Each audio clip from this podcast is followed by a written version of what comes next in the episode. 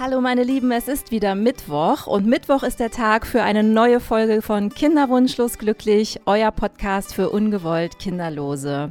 Heute möchte ich sprechen über ein bestimmtes Syndrom, was viele vielleicht auch von euch schon mal gehört haben oder manche es sogar diagnostiziert bekommen haben, nämlich PCO.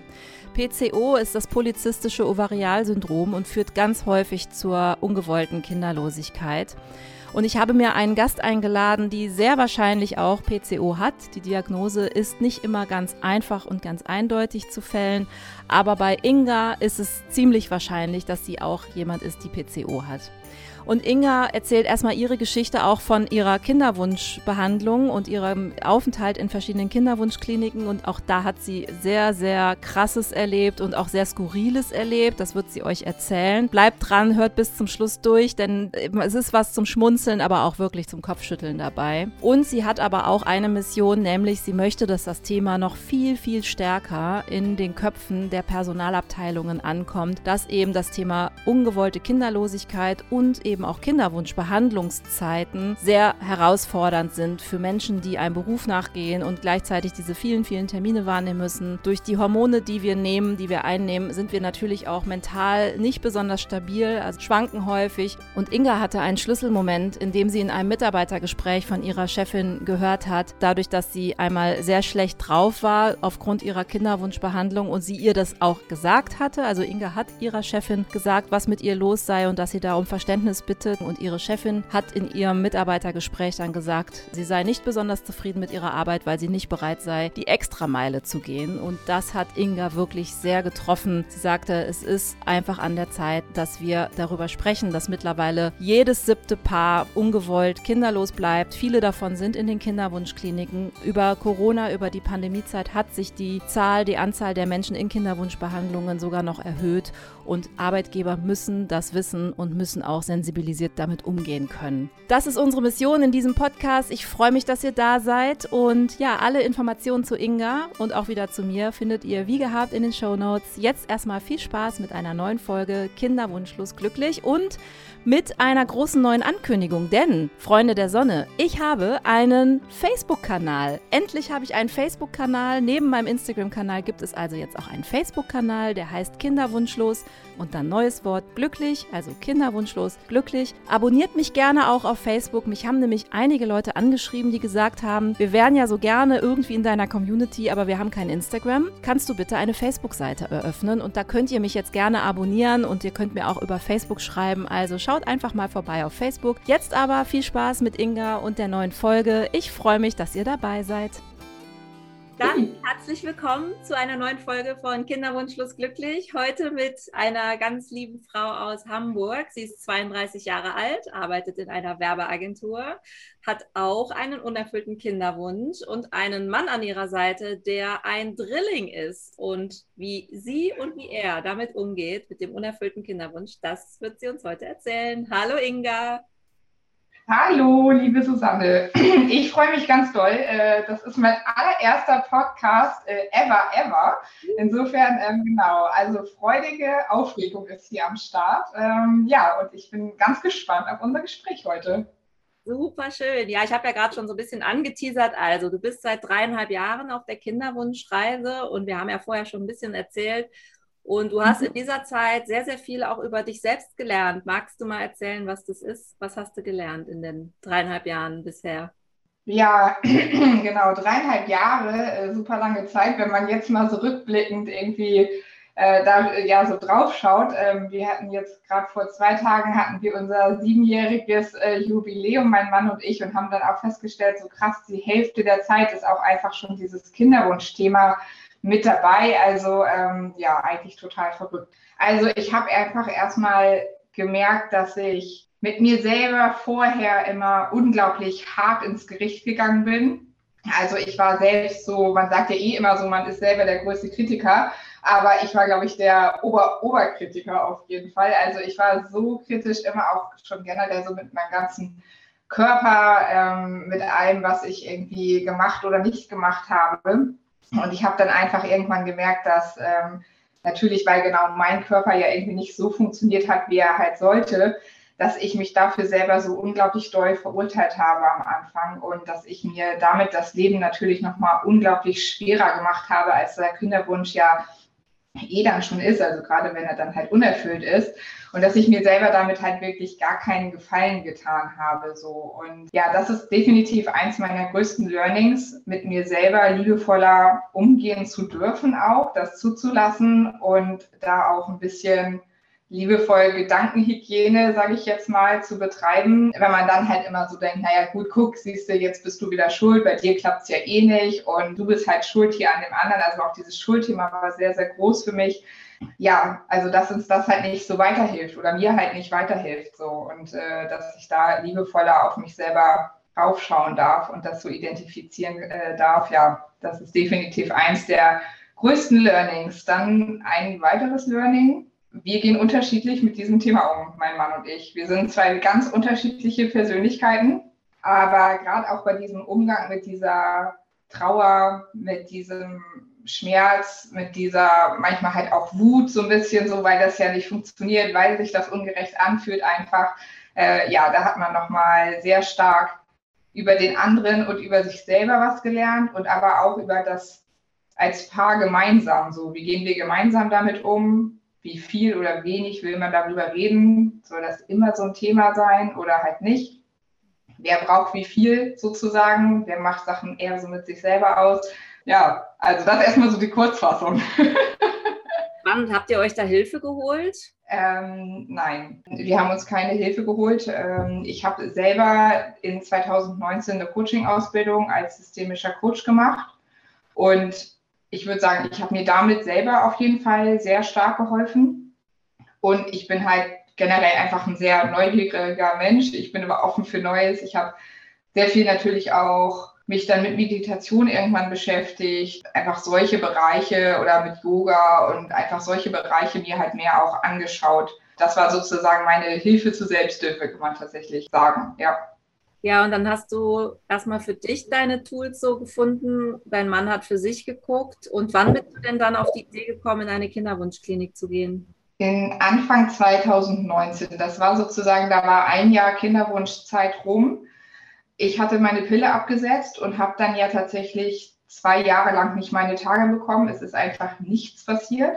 Und nachdem ich dann ein Jahr lang halt mir, ich sag mal, so ein bisschen die Zeit gegeben hatte, bei unterschiedlichen Frauenärzten war, unterschiedliche Sachen ausprobiert habe und sich halt nichts getan hat einfach, ähm, dann sind wir in die Kinderwunschklinik gegangen. Und da wurde dann halt auch nochmal alles Mögliche untersucht. Die fangen ja wirklich nochmal bei Adam und Eva, sag ich mal, an, sowohl bei meinem Mann als auch bei mir dann entsprechend. Und bei meinem Mann wurde aber eigentlich nichts wirklich so festgestellt. Also die Spermiogramme waren grundsätzlich alle okay, mal war halt irgendwie ein Wert besser und mal einer schlechter. Aber ich würde sagen, grundsätzlich war erstmal alles so weit in Ordnung, was den Druck für mich natürlich nur noch mal so minimal erhöht hat, sage ich mal. Ähm, genau, und dann waren wir in der Kinderwunschklinik und äh, da wurde dann nicht nur festgestellt, dass ich ja scheinbar irgendwie nicht meine Tage bekomme, ähm, und so ein bisschen dieser Verdacht auf das PCO-Syndrom ähm, identifiziert oder geäußert, wo aber dann auch die weiteren Untersuchungen jetzt nicht zwangsläufig ergeben haben, es ist genau das, also weil ich habe halt auch gewisse Sachen halt nicht, also ich bin jetzt nicht ähm, übergewichtig oder ich habe auch keine Insulinresistenz, es war auch in den Blutwerten jetzt nicht irgendwie super auffällig oder irgendwelche Sachen erhöht, wo man halt eindeutig sagt, ja, ja, das ist alles PCO. Aber es war auf jeden Fall in den Ultraschall äh, schon, schon deutlich, dass da zu viele Follikel sozusagen stattfanden oder mehr. Und dann halt diese, diesen ultralangen Zyklus, in dem Fall ja auch gar kein Zyklus irgendwie. Und dann wurde noch festgestellt, dass ich ähm, in der Gebärmutter so einen Uterus septus habe oder hatte, ähm, so eine kleine Einstülpung die im Zweifelsfall, die ist jetzt nicht riesig gewesen, aber die im Zweifelsfall halt einfach eine Einnistung erschwert hätte oder eine Fehlgeburt halt ja, wahrscheinlicher gemacht hätte, kann man sagen. Und dann wurde ich halt ähm, ja, Mitte 2019 ähm, operiert. Da wurde das dann operativ entfernt. Wie ging es dir dann damit? Warst du dann erleichtert, dass es jetzt endlich eine Art Ursache gibt oder warst du eher erschrocken über die Diagnose, da ist was? Also ich war erstmal erschrocken, dass zu dem Problem sozusagen, dass halt gar kein Zyklus stattfindet, jetzt auch noch was Zweites dazu kam. ähm, was ja den Zyklus definitiv nicht beeinflusst. Also das hatte ja miteinander nichts zu tun, sondern es gab noch was Zweites, was für mich so ein bisschen so, wo ich so dachte, ja cool, was genau kann mein Körper eigentlich dann? Also was funktioniert bei mir eigentlich richtig? so war damals definitiv mein Gedanke. Und ich muss tatsächlich sagen, ich hatte ich habe jetzt schon mehrfach gehört, dass ganz viele immer so sagen, sie fühlten sich dann erleichtert, weil sie in der Kinderwunschklinik waren und das Gefühl hatten, ihnen wird dort geholfen. Ich muss aber für mich sagen, ich fand es einfach nur schlimm, dass ich da überhaupt hingehen musste. Ich fand das so ganz unnatürlich alles. Ich habe mich auch sehr doll dagegen ähm, gesträubt, also innerlich. Es fühlte sich einfach gar nicht gut und nicht richtig an. Und ich hatte dann auch wirklich weiß ich nicht, von Anfang an vielleicht so ein bisschen so Vorbehalte, beziehungsweise ich habe mich nicht so, nicht so fallen lassen können. Ich hatte nicht so das hundertprozentige Vertrauen. Ich bin jetzt aber auch kein Mensch, der gerne generell zu Ärzten geht oder oft zu Ärzten geht, weil ich habe eigentlich nie irgendwas, muss man auch dazu sagen. Vielleicht war das auch so ein bisschen, mir fehlte das, dass, äh, dass das natürlich war für mich in irgendeiner Form. Ja, nee, also ich habe mich nicht erleichtert gefühlt eigentlich. Und so eine richtige Diagnose, also weil sie waren ja so, kann PCO sein, kann auch nicht so richtig und eigentlich wissen wir auch nicht so richtig, was wir jetzt damit irgendwie so total tun sollen. Naja, war jetzt alles nicht so geil, fand ich. Nee. Du hast bis heute keine Diagnose, richtig? Ich habe keine hundertprozentige Diagnose, nein. Also ich gehe jetzt von PCO aus, weil halt diese entsprechenden Sachen stattfinden, auch immer noch so. Also Spoiler-Alarm, aber inzwischen habe ich meine Tage wieder ähm, auch immer noch unfassbar unregelmäßig in sehr, sehr großen Abständen und sehr unregelmäßigen Abständen auch. Aber immerhin kann mein Körper es scheinbar von alleine, das äh, ich sehr positiv finde und äh, worüber ich mich tatsächlich auch freue. das klingt vielleicht ein bisschen lustig, aber ich freue mich darüber. Also was ich jetzt bei dir auch so schön und spannend fand, war ja, dass du ja mit deiner Familiengeschichte äh, so ein bisschen anders auch aufgewachsen bist. Deine Mama ist nämlich Heilpraktikerin. Und deswegen kann genau. ich das auch gut nachvollziehen, dass du wahrscheinlich auch erstmal so sagst, ich gucke erstmal, was meine körpereigenen Kräfte können, meine Selbstheilungskräfte und äh, so als aller, allerletzte Möglichkeit gehe ich zum Arzt, aber eigentlich vertraue ich denen jetzt nicht so wahnsinnig, weil ich habe es anders gelernt und ich glaube, das hat auch ganz viel damit zu tun, oder meinst du nicht? Ja, total. Das meinte ich vorhin mit so, ich war halt nie oft beim Arzt. Es war wirklich, ich habe eigentlich auch keinen richtigen Hausarzt. Also wenn ich mal äh, für die Arbeit krank geschrieben werden muss, weil es mir einfach nicht gut geht, dann suche ich mir irgendeinen in der Nähe, der mich halt für zwei, drei Tage mal krank, krank schreibt. Aber sonst, wie gesagt, habe ich eigentlich nie so richtig was. Früher halt immer, wenn ich was hatte, hat meine Mama mir halt was gesagt, das habe ich genommen, da ging es mir besser und dann war irgendwie alles gut deswegen mein Vertrauen zu Ärzten war generell nicht so hoch, so weil ich es auch nicht gewöhnt war und diese Perspektive auch, ich sage, ich bin eine so ein bisschen ganzheitlichere Perspektive irgendwie gewöhnt. So, wenn mein wenn ich früher Schnupfen hatte oder sagen wir Halsschmerzen hatte, dann, ähm, oder eher Schnupfen vielleicht, äh, dann hat meine Mama nicht nur gesagt, ja, was hast du für Schnupfen, sondern dann hat sie halt immer gesagt, von wem hast du die Nase voll? So. Und das ist halt eine andere Perspektive, auf Sachen raufzuschauen. Und das habe ich halt in der Kinderwunschklinik natürlich so jetzt nicht erfahren. Ähm, und na klar muss man das auch vielleicht, also das ist auch ein anderes Feld, ist ja auch total normal. Es war halt einfach nur für mich erstmal alles sehr, mh, mm, ja, nicht so vertrauenserweckend, nicht so gewöhnt halt auch so. Und dazu halt auch einfach diese eigene Bewertung von mir, diese Abwertung, dass das ja nicht funktioniert und dass wir jetzt meinetwegen da auch hingehen müssen und mit diesen Menschen, ja, oh, also es ist ja auch alles okay, das sind ja nette Menschen, die wollen einem helfen, aber irgendwie ist es trotzdem erstmal so dieses, wir müssen jetzt in so eine Kinderwunschklinik gehen, weil bei mir irgendwas nicht stimmt. So, das war immer so mein Gedanke und deswegen bin ich auch so super widerwillig da auch eigentlich nur hingegangen. Aber wie ging es denn dann deiner Mutter damit? Weiß die davon? Ja, die weiß auf jeden Fall davon, genau. Sie hat mir am Anfang natürlich auch versucht, ähm, ähm, auf ihre Art und Weise zu helfen. Das hat ähm, aber ja scheinbar nicht funktioniert. Und es war für sie dann aber total in Ordnung natürlich. Also generell ist es ja, darf ich ja machen, was ich möchte. Ich bin ja erwachsen, das ist auch mein Leben so. Ähm, und sie hat gesagt, geh auf jeden Fall dahin, weil wenn die dir helfen können, dann ist das doch super. Also sie ist jetzt nicht, dass sie das dann in irgendeiner Form verurteilt oder sowas. Sie fand es eigentlich eher so schade, dass, das, dass ihre Methode nicht hier auch gewirkt hat. Das war, glaube ich, eher der Punkt. So, und ihr tat das grundsätzlich leid. Also es wäre eh egal gewesen, wo ich hingegangen wäre. Hauptsache, jemand hätte mir geholfen. Wie geht deine genau. Mutter oder deine Familie denn damit um, dass ihr kinderlos seid? Ähm, ist das ein Thema? Wird darüber gesprochen? Wünschen die sich Enkelkinder oder sagen die, wir nehmen, was kommt? Oder wie ist das bei euch? Also und dem, als Drilling, also ich meine, das ist ja bestimmt auch nochmal echt ein, echt ein Druck, oder? Weil ich weiß, dass seine Brüder nämlich Kinder haben und ich könnte mir das vorstellen, dass es schon, man wird ja auch mal verglichen, ne? Oder? Ja, ja, ja, ja, total. Also in meiner Familie bin ich halt die Älteste. Ich habe noch eine jüngere Schwester, drei Jahre jünger. Ähm, ja, meine Mama wünscht natürlich Enkelkinder so. Sie liebt halt Kinder, aber sie hat mir damit nie Druck gemacht. Ich habe das aber auch relativ früh erzählt, dass es bei uns nicht gut funktioniert, so scheinbar. Weil ich musste ja auch erzählen, dass ich nicht meine Tage bekomme, sonst hätte ich ja keine Hilfe von ihr bekommen können.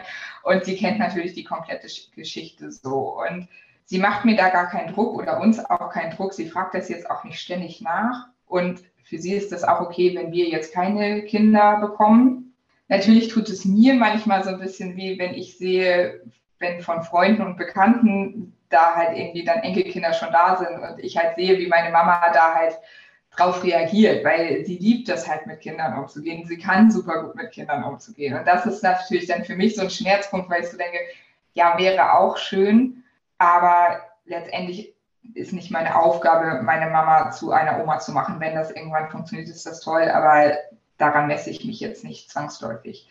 Mit meiner Schwester ist, glaube ich, nochmal was anderes. Ähm, die ist natürlich jetzt auch in einem Alter, wo sie dann vielleicht, also ich meine, die ist jetzt genauso alt, wie ich damals war, als wir gesagt haben, wir wollen jetzt äh, vielleicht ein Kind bekommen, so. Ähm, die hat letztens gesagt, hey Inga, können wir da mal drüber sprechen, weil ich fühle mich irgendwie, es fühlt sich nicht gut an, wenn wir jetzt auch anfangen mit einer Kinderplanung so, weil du sollst doch als erstes diejenige sein, die Kinder bekommt. Das ist für mich wichtig irgendwie oder so richtig in der Reihenfolge der Geschwister. Und ähm, dann habe ich gesagt, ja, aber das ist, äh, ich verstehe das, ich verstehe deinen Punkt, aber ich möchte nicht, dass du so denkst einfach, weil es gibt ja hier kein Vorrecht, kein ältesten Vorrecht von Kindern oder nicht.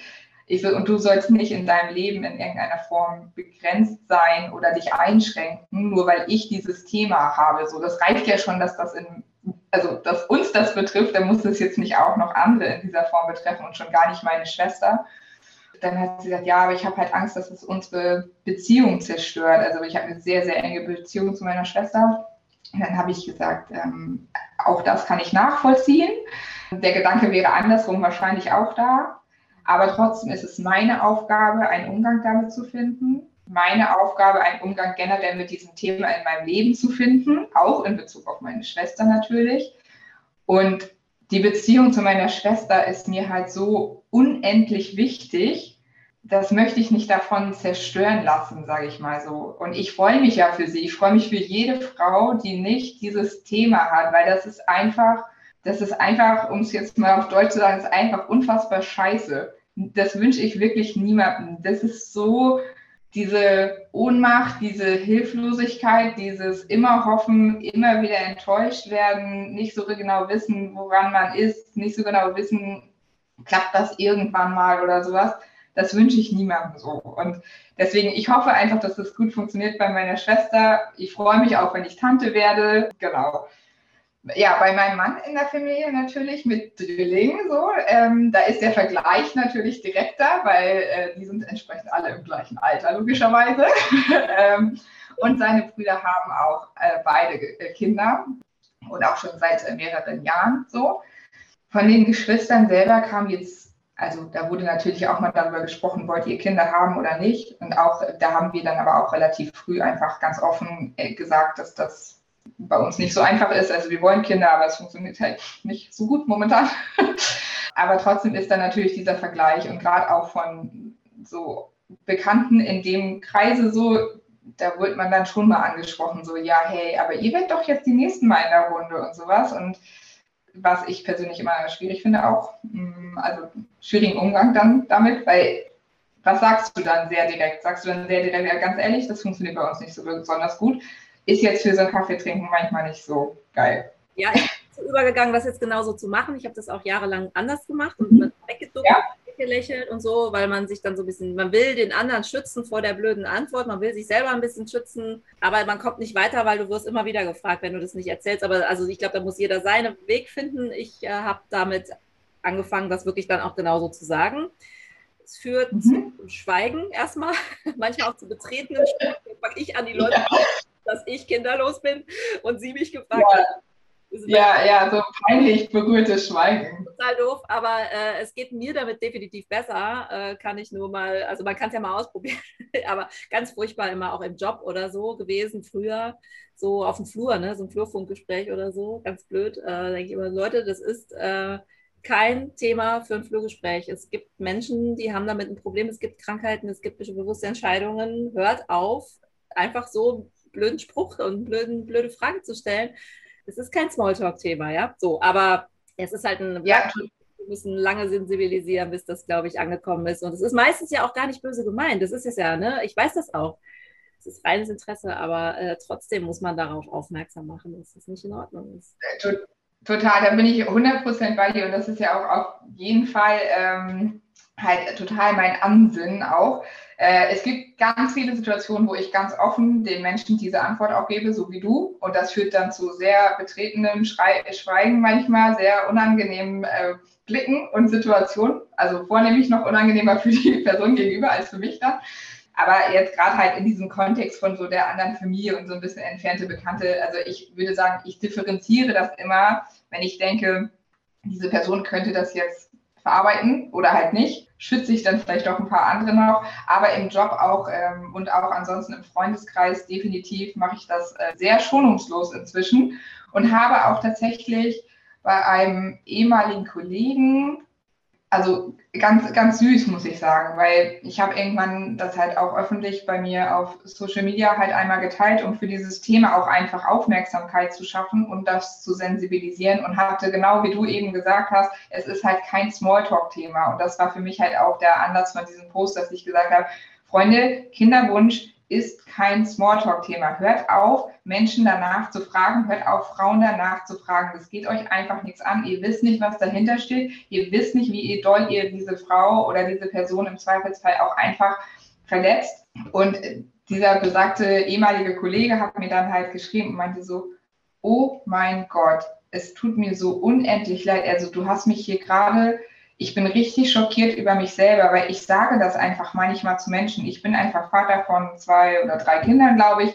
Ähm, und wir haben, also natürlich weiß man das irgendwo in der Theorie, dass das vorkommt, so dass Menschen das damit Probleme haben, aber man hat das nicht so in seinen Alltag reingeholt. Und er meinte, ich spreche halt ständig mal mit Menschen einfach so darüber. Also, und das werde ich halt nie wieder, nie wieder machen. So, und äh, dann hat er auch gesagt, ja, danke für deine Aufklärung, danke für deine Sensibilisierung.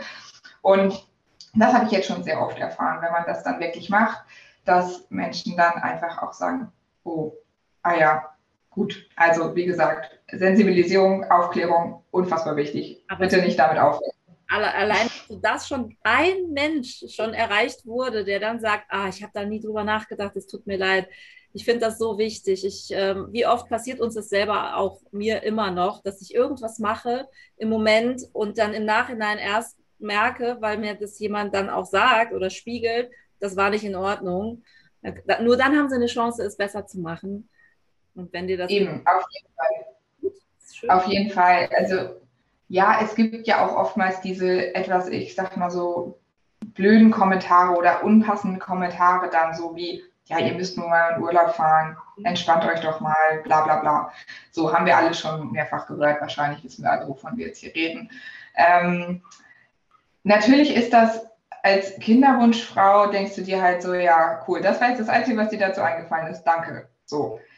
Letztendlich finde ich aber trotzdem auch, dass man dieser anderen Person schon ein bisschen so einen Schutz geben muss. Weil ich meine, wie oft hat man, so wie du eben selber gesagt hast, Situationen, wo man ganz sicher nicht 100% adäquat reagiert und wo die andere Person dann halt vielleicht sagt, hey, das und das war halt nicht so cool. Und dann nimmt man das mit und dann weiß man das fürs nächste Mal besser. Und ich finde, wenn man dann sagt, weißt du was, es liegt nicht daran, ob man in Urlaub fährt oder nicht, so dazu gibt es keine Statistik. Es gibt bestimmt eine Story, wo irgendjemand mal in Urlaub gefahren ist und dann quasi ist die Person schwanger geworden.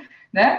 Aber ähm, Korrelation ist nicht Kausalität sozusagen. Ne? Also es muss nicht zwangsläufig so sein. Mm, aber diese anderen Personen dann auch zu sagen, aber weißt du, was halt wirklich zum Beispiel stressig ist oder was eine bessere Frage wäre, wäre doch, wie gehen wir jetzt damit um oder was kannst du für mich tun oder wollen wir da mal offen drüber reden? So. Und wenn man das halt auch der anderen Person dann wieder in den Raum gibt, so, dann hat sie immer noch die Möglichkeit, in Zukunft bessere Fragen zu stellen. Ich finde, das darf man dem Gegenüber schon auch zugestehen. Ja.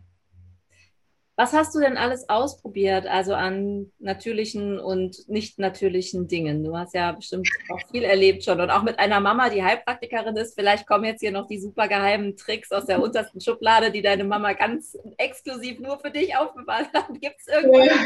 Was hast du ausprobiert?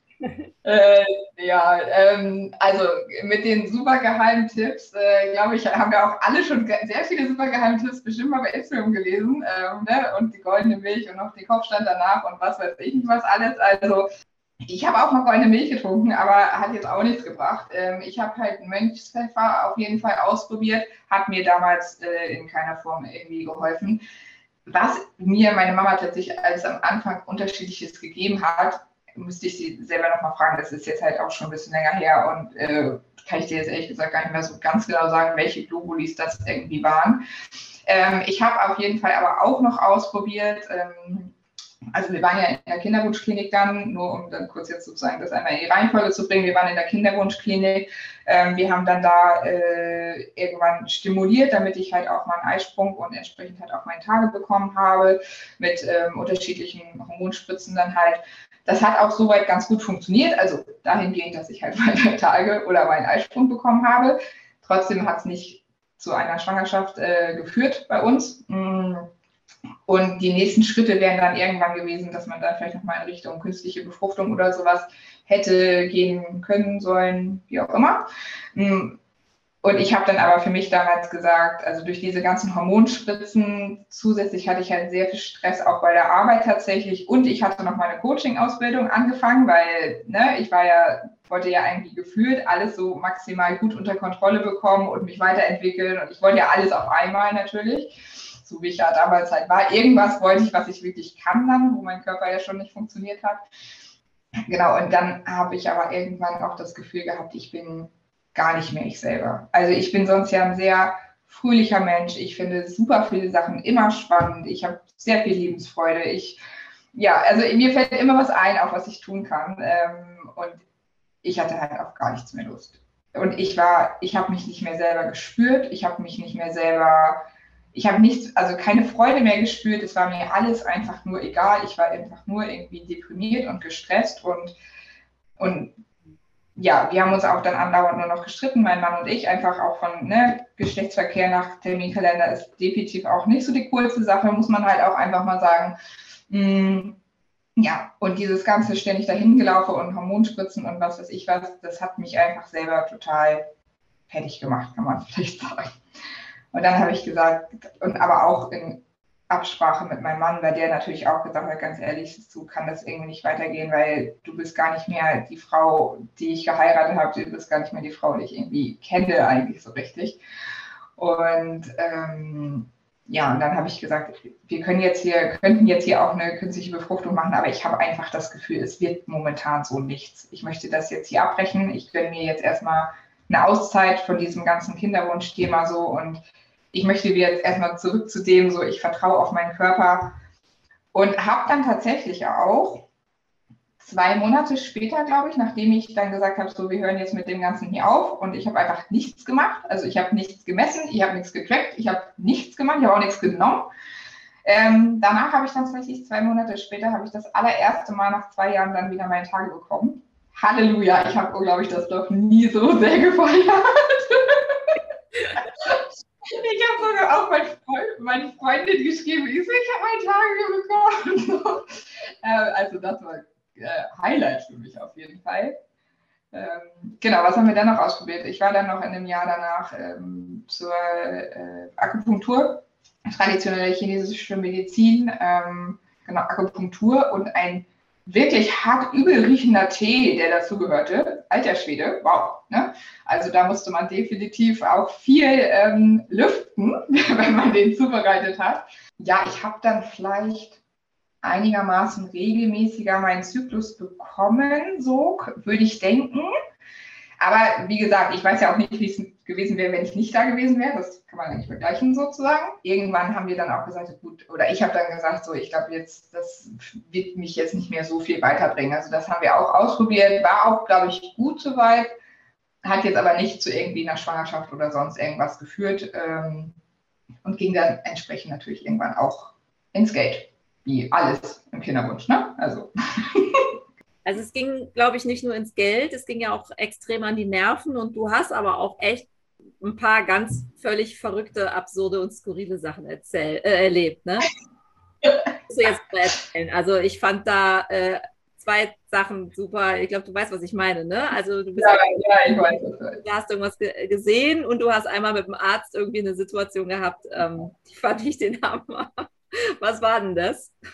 Ja, also das erste war auf jeden Fall, als ich dann diese OP hatte, wo ähm, quasi diese Einstimmung in meiner Gebärmutter entfernt wurde, bin ich halt in so eine Frauenklinik gegangen und ich kam halt rein und vorne in diesem Empfangsbereich neben dem Tresen, wo man sich dann angemeldet hat und so, war halt so eine Glasvitrine irgendwie. Und in dieser Glasvitrine waren halt irgendwie diese OP-Werkzeuge, OP-Besteck, ich weiß nicht, wie man das richtig nennt, so sage ich mal, aber nicht so einfach nur so ein Skapell oder so, sondern halt so Sachen, die speziell für Frauen angewendet werden, irgendwie ausgestellt. Und ich dachte so, ganz ehrlich, Leute, das könnt ihr vielleicht bei euch im Arztzimmer, wenn ihr das geil findet, bitte stellt das da aus oder weiß ich nicht, stellt das auf eurer internen Plattform aus oder keine Ahnung was. Aber für die Patientin, die hier reinkommt, die hier eh schon Schiss hat, weil irgendjemand gleich einfach an ihrer Gebärmutter rumschnübeln wird. Die möchte nicht sehen, wie das aussieht, was ihr da irgendwie reinschiebt. Sorry, wenn ich das so klar sagen muss, aber ist ja so. Und ich fand halt wirklich, da dachte ich so, wer hat sich das überlegt, dass das ja total cool für den Empfangsbereich ist? Also, hey, ganz ehrlich, an der Zielgruppe vorbei, wenn ich mal aus dem Marketing sprechen darf. Das wollte ich nicht wissen. Und das wollte ich auch nicht sehen. Die Bilder würde ich auch, glaube ich, nicht mehr aus dem Kopf kriegen, oder? Also, wenn du da liegst, musst du noch an diesen blöden Empfangsbereich denken mit diesen Vitrinen. Äh, ich, Gott, nee. Nee, als ich lag, das noch, das auch noch, das habe ich das letzte Mal noch gar nicht erzählt, aber als ich lag, da habe ich mich auch gefragt, ob man nicht den Prozess ein bisschen ändern könnte, weil man liegt ja dann da und dann kriegt man ja die Narkose und dann ist man ja untenrum frei, logischerweise, weil er sonst ja gleich ran. Und während man aber noch bei Bewusstsein ist, quasi, nehmen sie halt schon die Beine und schneiden die halt oben so fest. Und ich habe mich halt gefragt, wäre es nicht auch einfach möglich, dass man erst wartet, bis die Patientin in der Narkose verschwunden ist und macht dann die Beine fest, weil das ist richtig so, du kommst dir vor wie auf so einer Schlachtbank und weißt aber auch gleich, dass du eh nicht mehr bei Bewusstsein bist. So. Und das ist so das Letzte, was du mitbekommst, ist, dass irgendjemand halt deine Beine da festschnallt und so zehn Leute, fünf Leute irgendwie vor dir stehen. Und das ist wirklich so ein erniedrigendes und so ein unangenehmes Gefühl. Und ich habe mich gefragt, ob das vom Prozess nicht vielleicht ein bisschen optimierbar wäre. Tatsächlich. Wir können das ja mal anregen über diese. ich, ich würde das gerne mal anregen. ja. Und die zweite Sache, ähm, genau, war halt mit dem Arzt in der Kinderwunschklinik, äh, der tatsächlich der Leiter auch der Kinderwunschklinik war hier in Hamburg, also einer von vier.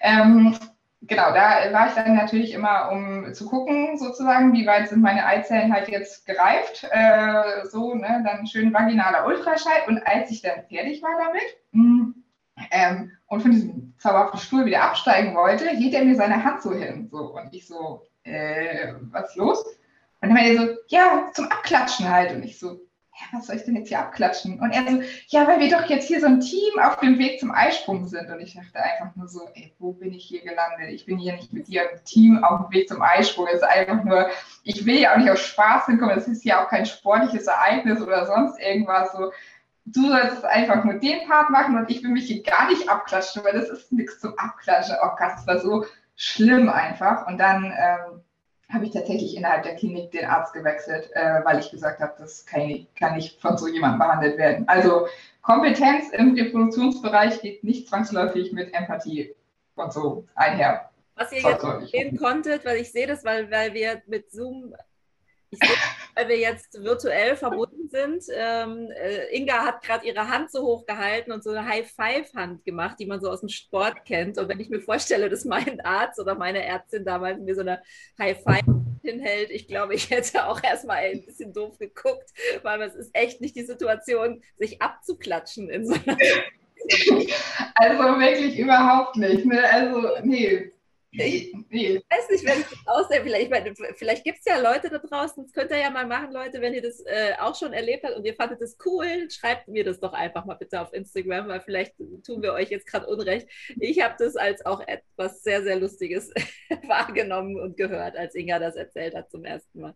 Ja, ich weiß auch nicht, wie man als Arzt auf so einen Gedanken kommen kann, tatsächlich. Also das ist auch wirklich sehr abwegig. Aber gut, also ähm, wie gesagt, ich fand es jetzt nicht so cool. Äh, wie geht's dir denn heute? Wie geht's mir heute? Ja, also wahrscheinlich, wie man schon mitbekommen hat, äh, ist Lebensfreude auf jeden Fall wieder da. Und äh, auch Energie ist wieder da und ähm, Hoffnung und sehr positive Stimmung. Ähm, kann man tatsächlich sagen. Das liegt jetzt nicht daran, dass ich irgendwie schwanger werde oder sowas, ähm, sondern äh, schwanger bin oder so, sondern es ist einfach, ich habe es irgendwie geschafft, dadurch, dass ich tatsächlich das letzte Jahr mir so mein Leben sehr viel umgebastelt habe, weil ich natürlich durch diesen Coaching-Bereich eigentlich oder durch meine eigene Coaching-Ausbildung habe ich natürlich dann mein eigenes Leben auch mal in verschiedenen Perspektiven angeguckt. Und es ging halt nicht nur darum, wie gehe ich mit mir selber halt auch um, sondern ähm, es ist auch ein großer Bereich gewesen, dass mich mein Job in der Marketingagentur jetzt nicht so richtig doll erfüllt hat. So, ich fand es jetzt nicht so super sinnvoll, sage ich mal. Ja, und jetzt habe ich einfach für mich äh, gesagt, okay, wie, wie kann ich jetzt alles gut zusammenbringen? Ne? Also, hm, was kann ich jetzt machen, dass äh, sich mein Leben einfach ein bisschen erfüllter wieder anfühlt und dieses Kinderthema weiterhin ein Thema ist, aber nicht mehr alles dominiert und damit auch nicht mehr quasi überall bestimmt, wie ich mich halt fühle und so sehr diesen Fokus einfach auch einnimmt, auch in der Beziehung und so weiter. Genau, und da habe ich letztes Jahr an mir selber unglaublich viel gearbeitet, kann man tatsächlich sagen. Ähm, und auch in der Zeit ja außer TCM habe ich nichts gemacht. Ich habe auch nichts getrackt oder war sonst auch nirgendwo weiter. Ähm, mein Zyklus ist immer noch unregelmäßig, aber immerhin habe ich ihn so. Das ist für mich erstmal schon mal was Positives. Ähm, und ich habe dann aber für mich beschlossen, was mache ich jetzt mit meiner Coaching-Ausbildung und was mache ich jetzt mit diesem Thema in meinem Leben so und äh, mit dem, was ich bisher erlebt habe. Und dann habe ich halt sehr lange darüber nachgedacht, naja, so klassisch war eigentlich diese Ausbildung eher in dieses so Management-Bereich so, aber das ist definitiv nicht die Zielgruppe, die mich persönlich interessiert und wo ich Lust hatte, die zu coachen. Und dann habe ich irgendwann gedacht, ach, du könntest doch diese beiden Sachen einfach zusammenführen. So. Und ähm, genau, und dann habe ich mich jetzt vor drei Monaten, würde ich sagen, ähm, habe ich beschlossen, dass ich äh, mich als äh, Coach für Frauen mit unerfülltem Kinderwunsch selbstständig mache, zumindest teilselbstständig. Ich arbeite weiterhin 20 Stunden in der Agentur. Genau, das andere baue ich mir jetzt halt gerade auf und möchte einfach halt Frauen begleiten durch diese super herausfordernde Zeit, durch diese Zeit, wo ich finde, dass man sich Unterstützung schon holen darf und ich möchte halt einfach gerne, oder mein, mein Wunsch ist es wirklich, dass halt keine Frau durch diese Zeit alleine gehen muss, weil das ist einfach sehr belastend. So, das geht nicht einfach so spurlos an einem vorbei. Und selbst wenn man das Gefühl hat, dass man eigentlich ein stark, eine starke Persönlichkeit ist, so habe ich auch von mir immer so gedacht, war trotzdem dieses Thema hat mich so an meine Grenzen gebracht und auch darüber hinaus teilweise, weil das ist einfach diese, diese Kombination auch aus dieser Ohnmacht, dieser Hoffnung, Hoffnungslosigkeit, Enttäuschung, Ungerechtigkeit. Ähm, und ich möchte da einfach gerne einen, einen Raum schaffen für jede einzelne Frau. Deswegen ist es auch ein 1 zu 1 äh, Coaching dann halt, weil ich finde, jede verdient hier dann ihren eigenen Raum der kompletten Aufmerksamkeit von mir für ihre eigene Geschichte. Und wir schauen uns dann gemeinsam einfach an, wo steht sie momentan, ja, wie geht sie mit sich selber um? So hat sie zum Beispiel auch so ähnliche Thematiken wie ich. Ähm, wie kann man umgehen, wenn andere schwanger werden? Wie kann man umgehen damit, wenn das Umfeld vielleicht nicht so sensibel reagiert wie bei mir oder verständnisvoll oder wie auch immer? Und aber natürlich auch die Frage, wie sieht denn mein Leben ansonsten aus, wenn das mit dem Kind vielleicht nicht funktioniert? So, Weil die Frage kann man sich natürlich auch stellen, wenn man sagt, okay, ich habe mich jetzt schon davon verabschiedet oder es ist halt biologisch jetzt auch einfach nicht mehr an der Zeit, dass das möglich ist. Aber man kann ja auch vorher gucken, kann ich einfach mehr Freude wieder in mein Leben reinbringen und kann ich sozusagen nochmal ein, ein Nebenpfad aufmachen, über den ich vielleicht vorher nie so nachgedacht habe. Und dann kann das Kind natürlich dazukommen, wenn das wunderbar läuft und dann, dann wird sich das auch irgendwie ergänzen und dann wird sich ein Weg finden. Aber es geht halt generell darum, einfach ein, ein erfülltes Leben zu haben, trotz unerfülltem Kinderwunsch. Wahnsinn, das ist ja ein großes Projekt, was du vorhast. Hast du noch andere Projekte? Hast du vor, einen Podcast zu starten oder ein Buch zu schreiben oder eine Band zu gründen oder tauchen oder was gibt es noch? Ja, also über den Podcast habe ich tatsächlich auch schon nachgedacht, aber wie gesagt, ich bin jetzt noch gerade echt so ganz in den Anfängen. Ähm, vielleicht kommt das nochmal irgendwann dazu, mal schauen. Hm, was möchte ich sonst gerne oder was habe ich noch so für Träume? Äh, es gibt auf jeden Fall, ich bin ein großer Skandinavien-Fan, also es gibt auf jeden Fall noch irgendwo so, ein, so einen kleinen Traum, dass man nochmal auswandert äh, nach Skandinavien. Ich habe auch mal irgendwann darüber nachgedacht, ob ich nochmal so ein äh, Secondhand-Brautmodenladen aufmache. Also wie gesagt, ich habe vielfältige Interessen. Also äh, ich fand das total spannend. Ich liebe halt so Konzepte. Das ist, glaube ich, so ein bisschen der andere Part von meiner Arbeit. Ich liebe das, wenn das halt so alles stimmig ist und so aus einem Guss und man dann das so erkennt. Äh, sowas liebe ich halt auch doll irgendwie und ich dachte, das könnte man vielleicht mit so einem Concept äh, Bridal Store irgendwie machen oder so. Reisen finde ich auch generell interessant, würde ich auch weitermachen, definitiv. Und ansonsten bin ich momentan erstmal eigentlich offen für alles, was noch kommt oder sich entwickelt und so. Und ähm, super. Ja. Dream Big ist, glaube ich, das Lebensmotto. Ist ja super. Ach, sehr schön. Das war wirklich toll, Inga. Vielen, vielen Dank für deine Geschichte. Und ähm, halte ja. Laufenden, wohin die Reise geht, wie die Reise weitergeht. Ich finde das total schön, dass du auch rausgehst, dass du auch eine Mission jetzt hast, zu sensibilisieren, dass du auch deine Geschichte überhaupt erstmal nach draußen erzählst und sie dich für dich behältst. Und ich glaube, damit ist schon ganz, ganz viel passiert und ganz vielen Leuten auch schon geholfen. Ja, super, super gerne. Was ich auch auf jeden Fall noch als einen wichtigen Aspekt empfinde, und da weiß ich noch nicht so richtig, wie wir das alle gemeinsam halt auch ein bisschen mehr so nach vorne treiben können. Da habe ich noch keine Lösung für, aber eine Frage halt, ist halt auch dieses ganze Thema, wie kriegt man denn diese Sensibilisierung halt auch in den Berufsalltag, in die Unternehmen?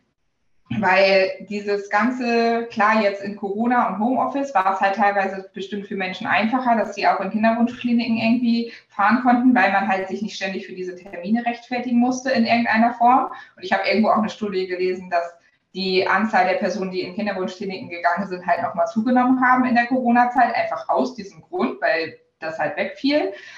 Aber trotzdem habe ich halt selber auch gemerkt, wie herausfordernd das halt ist in einem normalen Arbeitsalltag, dann halt zwei oder dreimal die Woche. Gerade wenn man halt äh, in dieser Stimulationsphase ist, muss das ja halt auch getrackt und monitort werden.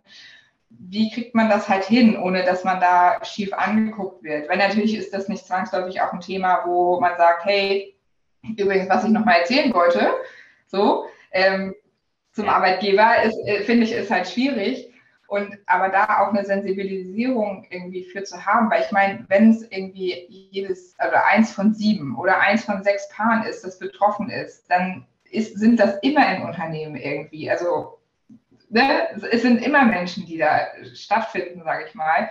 Und ich hatte auch eine Situation mit meiner damaligen Vorgesetzten, wo ich ähm, mich mal einen Nachmittag äh, sehr spontan krank gemeldet habe, weil es mir einfach an dem Tag mental nicht gut ging, schon morgens nicht. Und ich hätte nachmittags ein Meeting mit dem Geschäftsführer gehabt und habe gesagt, ich kann das nicht, weil ich sitze hier einfach die ganze Zeit nur und weine und so. Ich kann nicht jetzt performen, das funktioniert halt einfach nicht. Und dann hat sie halt äh, mich den Tag danach angerufen und hat gesagt, ja, aber das war ja irgendwie komisch, dass du jetzt so super spontan dich da halt abgemeldet hast und so. Mm. Und dann dachte ich, naja gut, ich mache ja hier die Offenheitsschiene so, dann lass uns mal bitte sprechen von Frau zu Frau. Und dann habe ich ihr das halt erzählt, dass das halt ein Thema ist bei mir und dass es einfach Tage gibt, an denen es nicht so gut geht. Und ich halt mich immer bemühe, das nicht natürlich in meine Arbeit irgendwie einfließen zu lassen, aber letztendlich bin ich halt Mensch. Ich kann nicht irgendwie sagen, so jetzt bin ich halt nur die Arbeitsinga und dann packe ich das Thema halt mal an der Seite. Das geht bestimmt an vielen Tagen, aber halt nicht immer so. Und so habe ich ihr das halt auch erklärt und es war ja auch überhaupt nichts passiert, sage ich mal. Es war nichts schiefgegangen oder sonst irgendwas. Mhm. Und dann hatten wir aber zwei Wochen später hatten wir halt Mitarbeitergespräch. Und dann hat sie irgendwie zu mir gesagt, ja, sie sei mit meiner Leistung momentan halt nicht so zufrieden, weil sie würde halt nicht so richtig sehen, dass ich irgendwie die Extrameile gehen würde und äh, mich besonders irgendwie reinhängen würde und sowas. Und ja, ein Klar muss jetzt mein Arbeitgeber da nicht auf jeden einzelnen Mitarbeiter total krass Rücksicht nehmen oder sowas. Das ist nicht der Punkt, finde ich. Aber ich finde trotzdem, dass wenn jemand diesen Vertrauensvorschuss gibt und das erzählt und da offen ist, so wäre es nicht einfach für uns alle leichter gewesen, wenn sie gesagt hätte, weißt du was, danke, dass du das erzählt hast.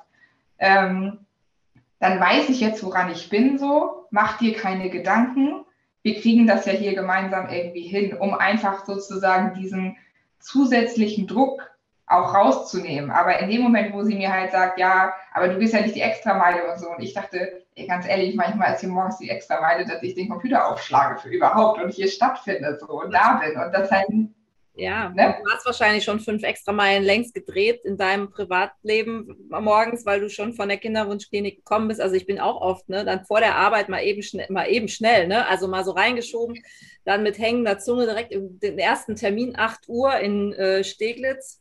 Und ich habe eine lange Anreise, also ich musste anderthalb Stunden dahin fahren und dann musste ich von dieser Kinderwunschklinik in Steglitz nochmal irgendwie 40 Minuten zur Arbeit und am besten um 9 Uhr dann da sitzen und ne, intakt dann loslegen oder so. Yeah.